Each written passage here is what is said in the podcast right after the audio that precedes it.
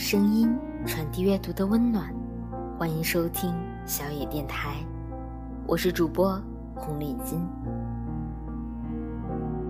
听过一句话，你所看到的好男人，都是被前任们调教出来的。前人栽树，后人乘凉的故事，也听过太多。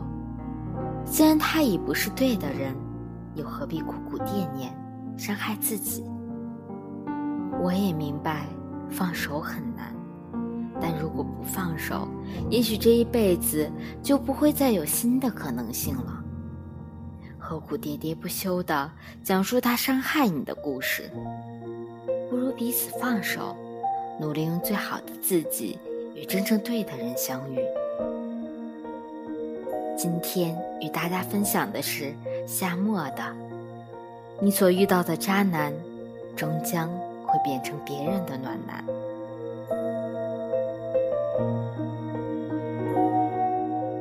石头男李晨给多少前女友送过心形石头，都是过去的事情了。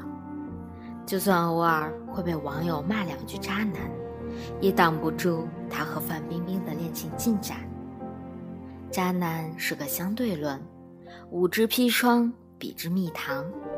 那些有着充满争议的过去，被我们口口相传的渣男，一转身却是另一枚女子可以信任和依靠的暖男。自从有了渣男这个吐槽文化氛围后，女人们便像有了台阶，可以迅速站上道德制高点，哭诉指责那些没有从一而终的男人。朋友外长相乖巧，名牌大学毕业。为了男友，放弃出国深造的机会，留在帝都打拼。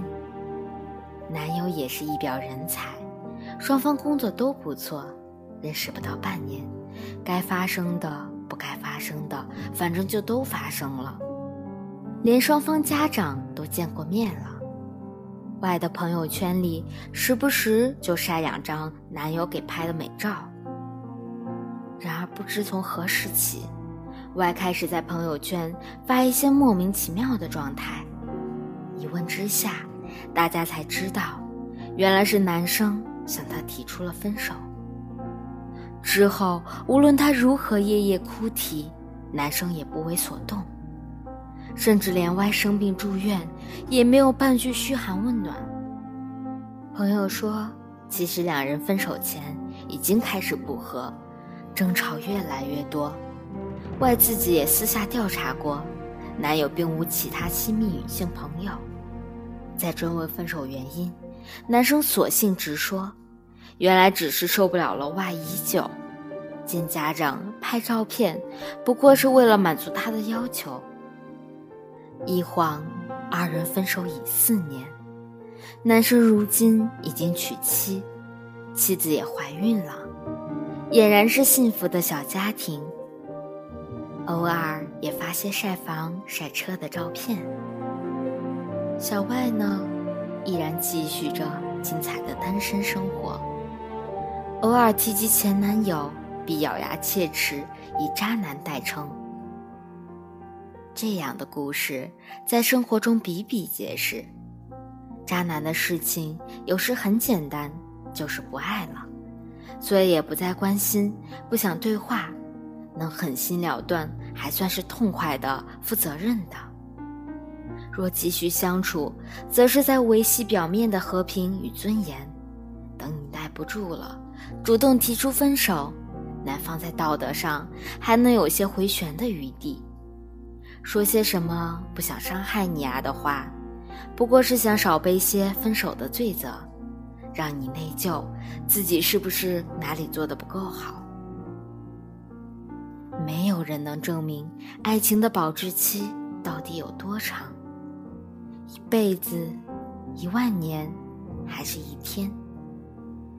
保不齐上天这次赐予你了的爱情，就是个劣等品，保质期很短，尝了个鲜，等不到你细细品尝就过期了。有时候接受不了不爱了，不是因为接受不了失去爱情。而是捧不起碎了一地的玻璃心。《天龙八部》里的马夫人，当年死命整萧峰，不过是觉得老娘如此风华绝代，万人仰慕，你怎么可以不爱我？其实想通了，这些都是浮云。鲍鱼、燕窝再好，也有人只钟情于粗茶淡饭。你所遇到的，以为多么多么极品的渣男，最终。还是会遇到那个值得住他的人，念着执子之手，与子偕老的诗句，迈入婚姻的殿堂，过上柴米油盐的生活，成为别人家的好丈夫、好父亲，贴上忠实可靠的标签。为什么和他过小日子的人不是自己？这是外的困惑，也是你我他的困惑。现实生活中，众多女神和女神境的前男友们都结婚生子，从此过着秀恩爱、晒小孩的幸福生活。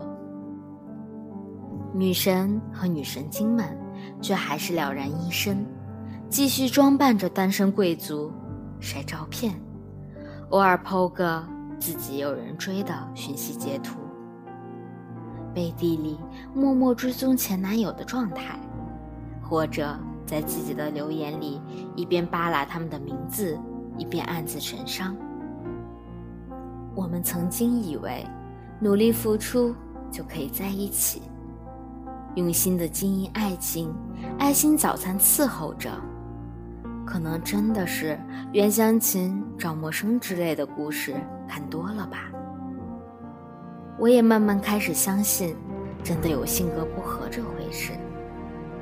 再多的怦然心动，也抗衡不了性格不对的互相折磨，挡不住天长日久的消耗。